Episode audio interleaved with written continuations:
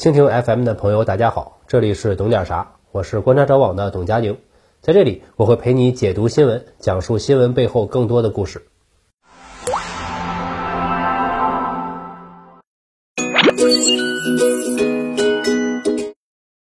各位好，我是观察者网的董佳宁。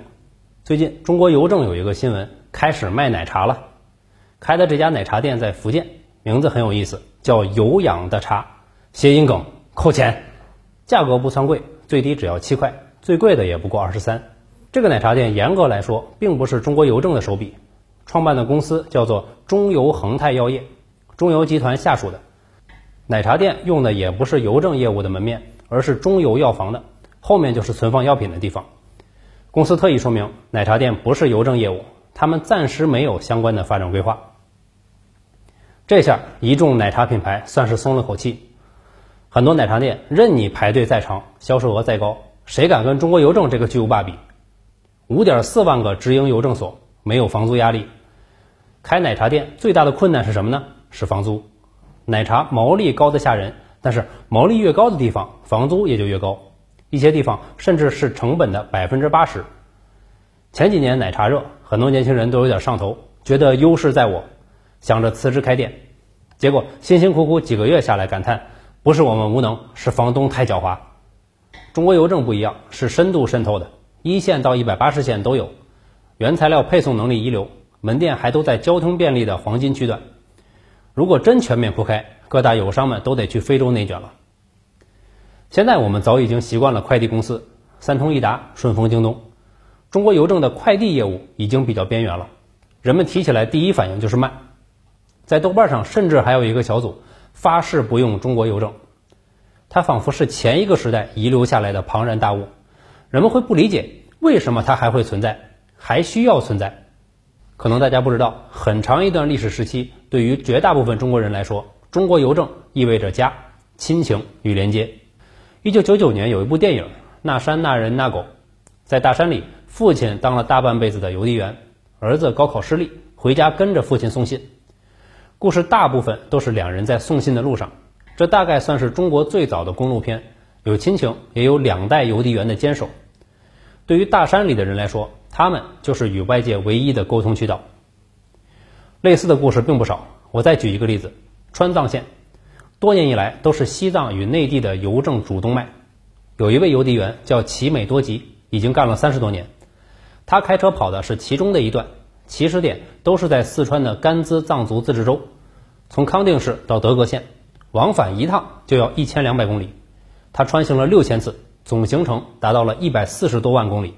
他和他的车队不仅要面对孤独、饥饿、高寒、缺氧各种地质灾害，还会面对歹徒袭击、拦路抢劫。可能有人说那是高原山里，情况都知道的，没什么稀奇。那我换一个例子，江苏淮安市洪泽区，这里是湖区，一些地方只能够划船到达。有一位快递员叫唐真亚，在湖上撑了二十年的船，划过了三十万公里的水路，投递了一百二十六万件报刊，十一万信件。邮政是船游万里，国脉所系，他做的不是生意，而是公用的基础设施。中国邮政有一个特殊的使命，提供邮政普遍服务，满足所有中国居民的基本通信需求。从一九五零年代到如今，一代又一代的邮政职工不辞劳苦，搭建起了一个汇集所有国民的网络。现在有互联网，敲敲鼠标键盘或者在触摸屏上，信息就通过电流脉冲传过来了。可是之前不行，只能用车、牛、马、驴，还有人的脚来完成。我们刚才说了，通信这个东西，我国政府是把这个视为一个全民的基本福利的，政府是把这个当做义务看待的。既然是福利，就必然无法纯粹的市场化，是一个亏本买卖。前一段时间，白岩松的言论引起了争论，他可是央视的老主持人了，看他们这些主持人的自述就会知道，八九十年代写信是多么的火热，一个热门的节目收信都是要用麻袋装的。童话大王郑渊洁收到了很多读者的来信，没地方放，又舍不得扔，把他给急的呀，专门买了十套房子来装信。我有同事也是这样的，吃饭的时候说自己书太多，迫不得已又在上海城区买了套房子，不住人就放书。我说那恭喜你啊，你你要不你这个房子便宜租给我算了，我帮你看着那些书。他说这这这不太方便。我说那这样，这顿饭你结了吧，服务员加菜。他说哎别别别别别，我哪还有钱啊？全款都扔那里边了。每天晚上他回去看书，我在这里加班的录节目。所以大家也不要吝啬手里的赞，轻轻一点，我们就有动力坚持的做下去。好了，我们还是说回贫富差距啊，不是啊，说信，说邮政。我刚才说我国通信很多，一九八零年时，我国每年人均只寄三封信，平均一封六七毛钱，但是这个信也是严重不均衡的。那个时候人均学历很低，很多人是用不到信的。可是，一旦有用信，邮政就要负责送到。很多人收到大学生孩子写来的信，还要请人念，还要请人代笔回信。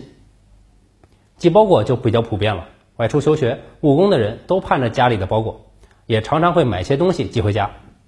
东西可能没有什么特别的，无外乎是些土特产或者城市里的点心，但是蕴含的情感很复杂。这种情感的连接，邮政就要负责。一来一回，可能跑几公里、十几公里，就是为了让农民能跟自己在城市里的子女说上几句话。你说这种工作很廉价吗？从经济角度来说是廉价的，可是从社会意义的角度，从人类情感的角度，他们做的就是有意义的，而且远超他们的经济价值。这种社会意义是通过铺设网点做到的。上个世纪九十年代，中国邮政就已经有了五点四万个网点。三十五万个便民服务站，十万个村邮站，这些点百分之七十都在农村，覆盖了百分之九十九点八的乡镇。从南海到漠河，从戈壁到珠峰，都在服务范围内。这个是世界难以想象的奇迹。当时还叫邮电局，管邮政还管电信。可能大家想不到，邮政在八十年代是非常辉煌的，要靠邮政来养电信。邮政贡献了八成收入。而电信只有两成，就是所谓的以邮养电。邮政喊出一句“我养你啊”，电信没有任何理由敢不答应。但是九十年代，电话与新生的互联网发展迅猛，邮政受到了冲击，逐渐有了很大的亏损。才十几年的功夫，就变成了电信养邮政。一九九八年，邮电业营收三千五百亿，其中邮政只有二百八十七亿，只占了百分之八。当年就进行了体制改革，邮电分营。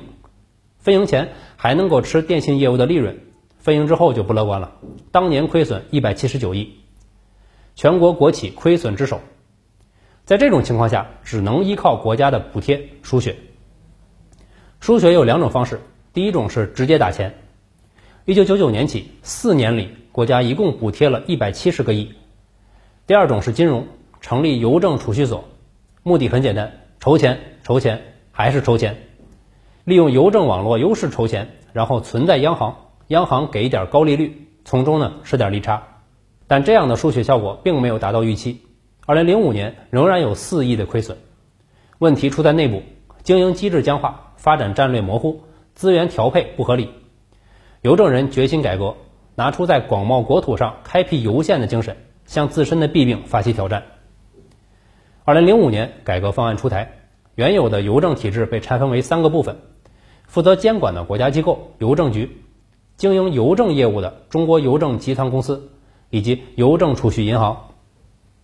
改制后，中国邮政始终没有忘记初心，首先还是关注农村地区的物流。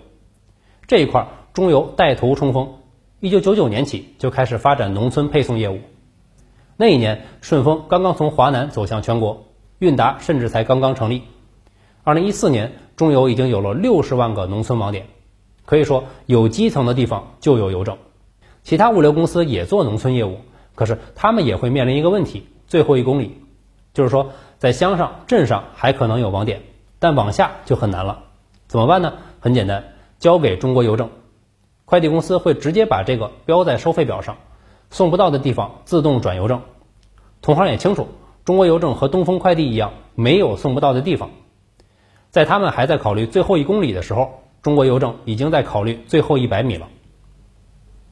网上有个段子说，顺丰用的是包机，韵达用子弹头列车，其他会用货车，但是中国邮政用的是驴车、拖拉机。可能大家对中国邮政的印象大多还停留在上个世纪，穿着制服的邮递员挎着邮包骑车送件，但实际上不然。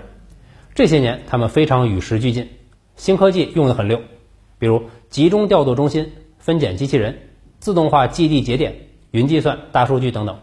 可以说，在情系万家、信达天下这方面，他们越来越有能力。